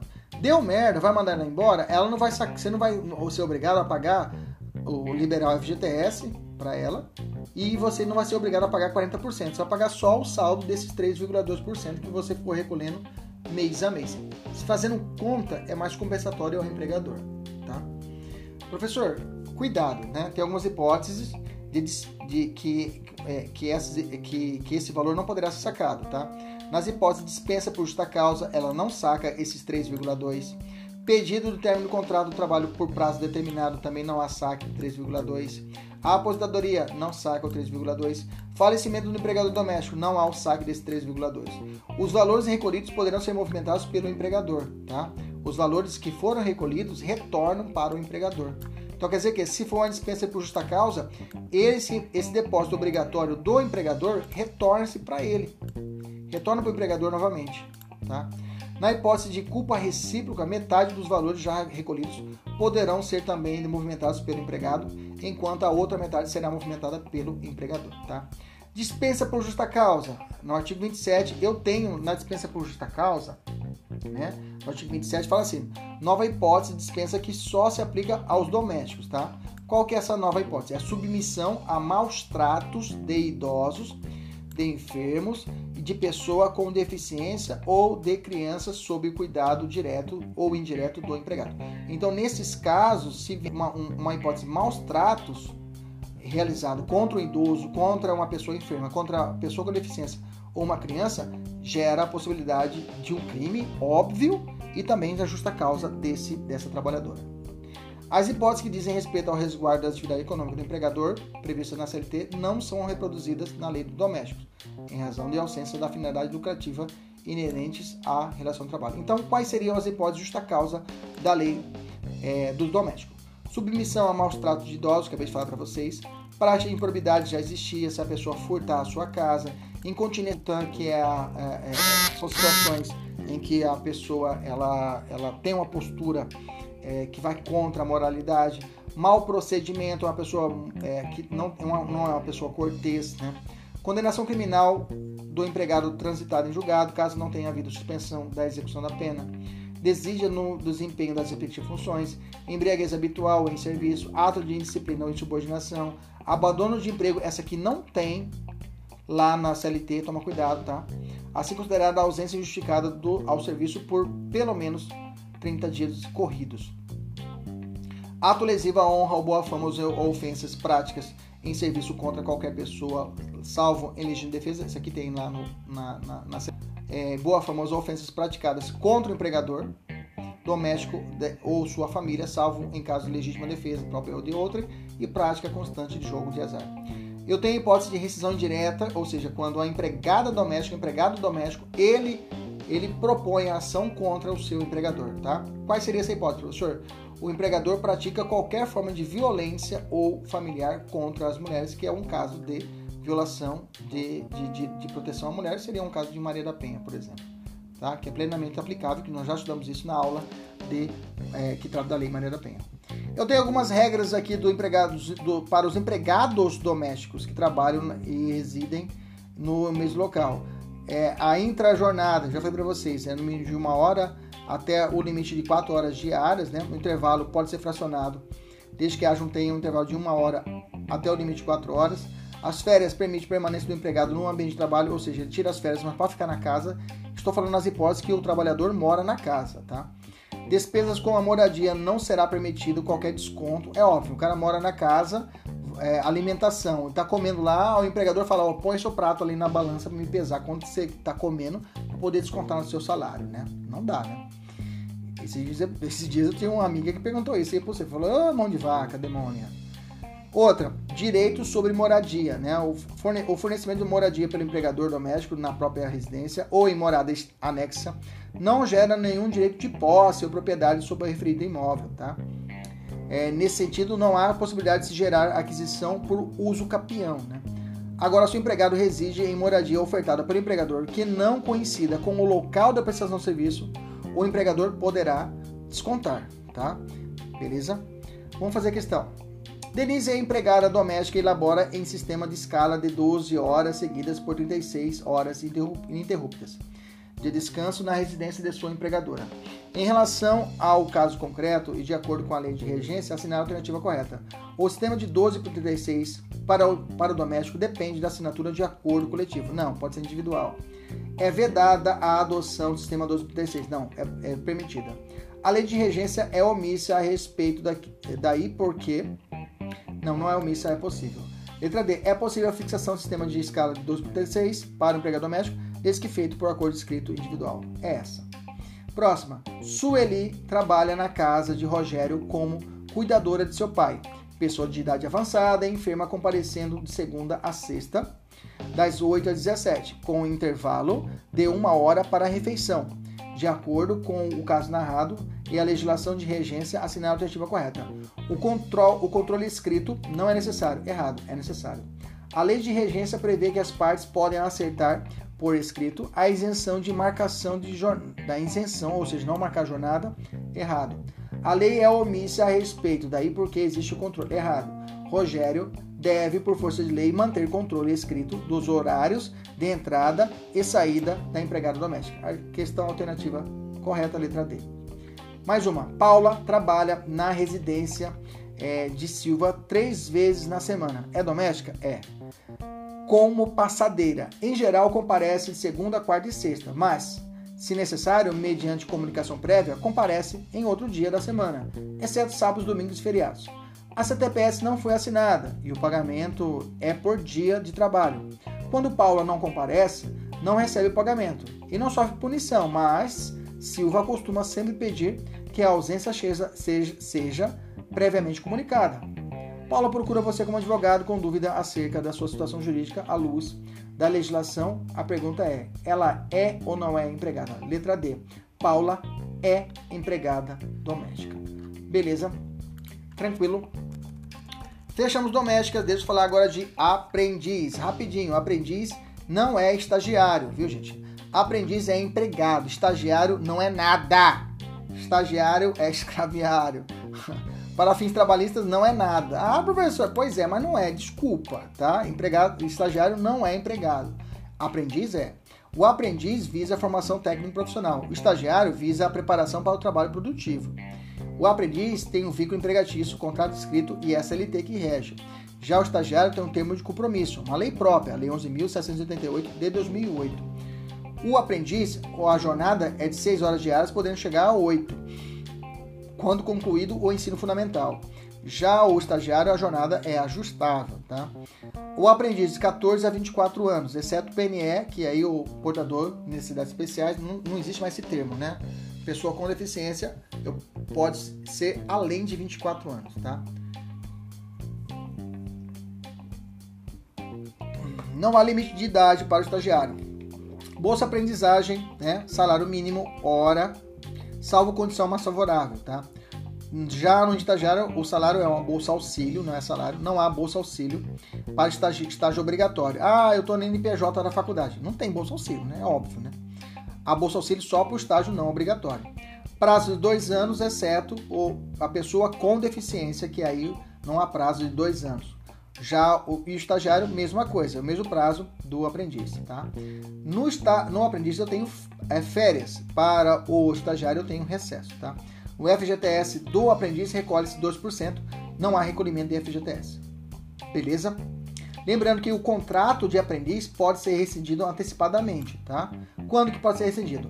Desempenho insuficiente ou inaptidão, falta disciplinar grave, ausência injustificada, a escola que implique perda do ano letivo tem que perder o ano letivo, tá?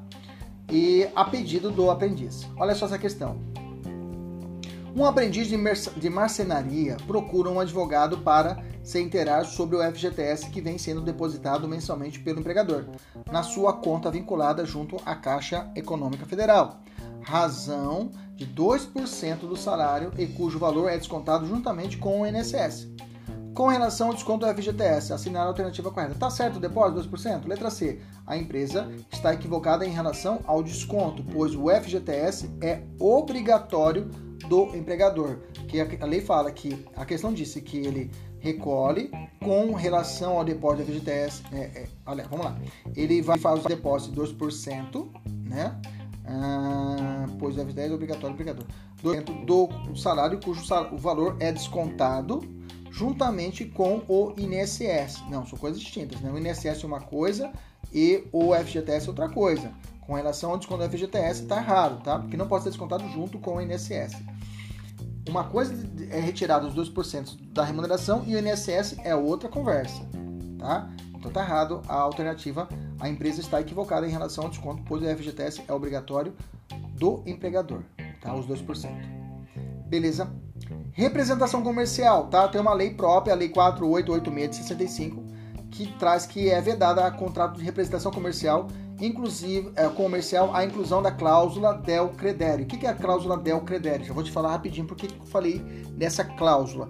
Cláusula del credere é o seguinte: eu faço uma venda, a comissão é minha. Bacana? Beleza. Mas se caso o cliente não pagar, digamos eu vendo um, um, uma colheitadeira, digamos assim. Vendi a colheitadeira, eu tenho a comissão pela venda. Beleza? Beleza. Estou tranquilo, vem a empresa e fala: Kleber, ele não pagou a colheitadeira, você vai ter que descontar da sua comissão. Isso é cláusula del credere, quando eu assumo a postura de que eu, eu falo, eu vou ser um, um, um, uma, um avalista. Se caso o, o, o cara não pagar, o, o, cliente não pagar, eu vou perder minha comissão. Não pode, tá? Não pode existir isso. É a cláusula del credere. Olha só essa questão caiu em 2017. Um representante comercial ajuiza a ação da Justiça do Trabalho pedindo a devolução de descontos. Ele explica que a sua comissão sobre a venda é de 5%, mas, é, sobre, sobre as vendas é de 5%, mas que pode optar pelo percentual de 10%, desde que comprometa a pagar o valor da venda, caso o comprador fique inadimplente. Alega que sempre fez a opção por 10% e que nos casos de inadimplência teve que pagar o valor negociado para depois tentar reaver a quantia com o comprador. Olha que desespero o que caracteriza a transferência de risco da atividade econômica. Diante do caso apresentado, a lei de regência assinala a alternativa correta. Veja, ele não é empregado, tá? Ele não é empregado, é representante comercial. Aí eu tenho a alternativa correta, que é a letra D. A situação caracteriza a cláusula del credere, vedada pela lei de representação comercial. Letra D. Trabalho cooperado, deixa eu falar rapidinho. Por que, que você está falando desses, desses, especiais, professor? Porque pode ser que normalmente cai uma questão de trabalhador especial eu já estou me adiantando, beleza? Então vamos lá. Trabalhador cooperado. O, é, o, legítimo associado de cooperativa não possui vínculo de empregado com a sua cooperativa, nem com seus tomadores de serviço, haja vista que o disposto na Lei 442 da Lei e da Lei 442 da CLT e da Lei 12.690 de 2012, tá? Então, não há vínculo entre o cooperado e a cooperativa. Tá? É claro, a, a, a secretária que trabalha na cooperativa de laticínios de Jaciara, ela é empregada. Mas entre os cooperados não há que se falar em vínculo empregatício. Tá? A cooperativa poderá ser constituída com um número de sete sócios. Tá? Isso que fala é a Lei 12.690 de 2012. Além disso, o artigo 10 dessa lei fala a cooperativa de trabalho poderá adotar como objeto social, né, adotar por objeto social, qualquer gênero de serviço, operação ou atividade, desde que previsto no seu estatuto social. A cooperativa de trabalho não poderá ser impedida de participar de procedimentos de licitação pública que tenham por escopo, ou seja, finalidade, os, os mesmos serviços, operações e atividades previstas em seu objeto.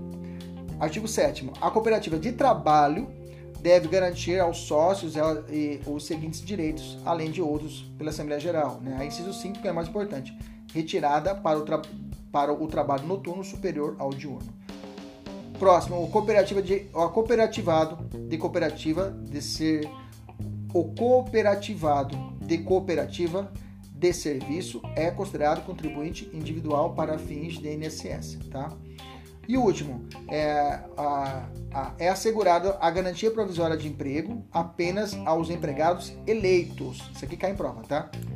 Os empregados eleitos da diretoria da cooperativa, eles têm a estabilidade, tá?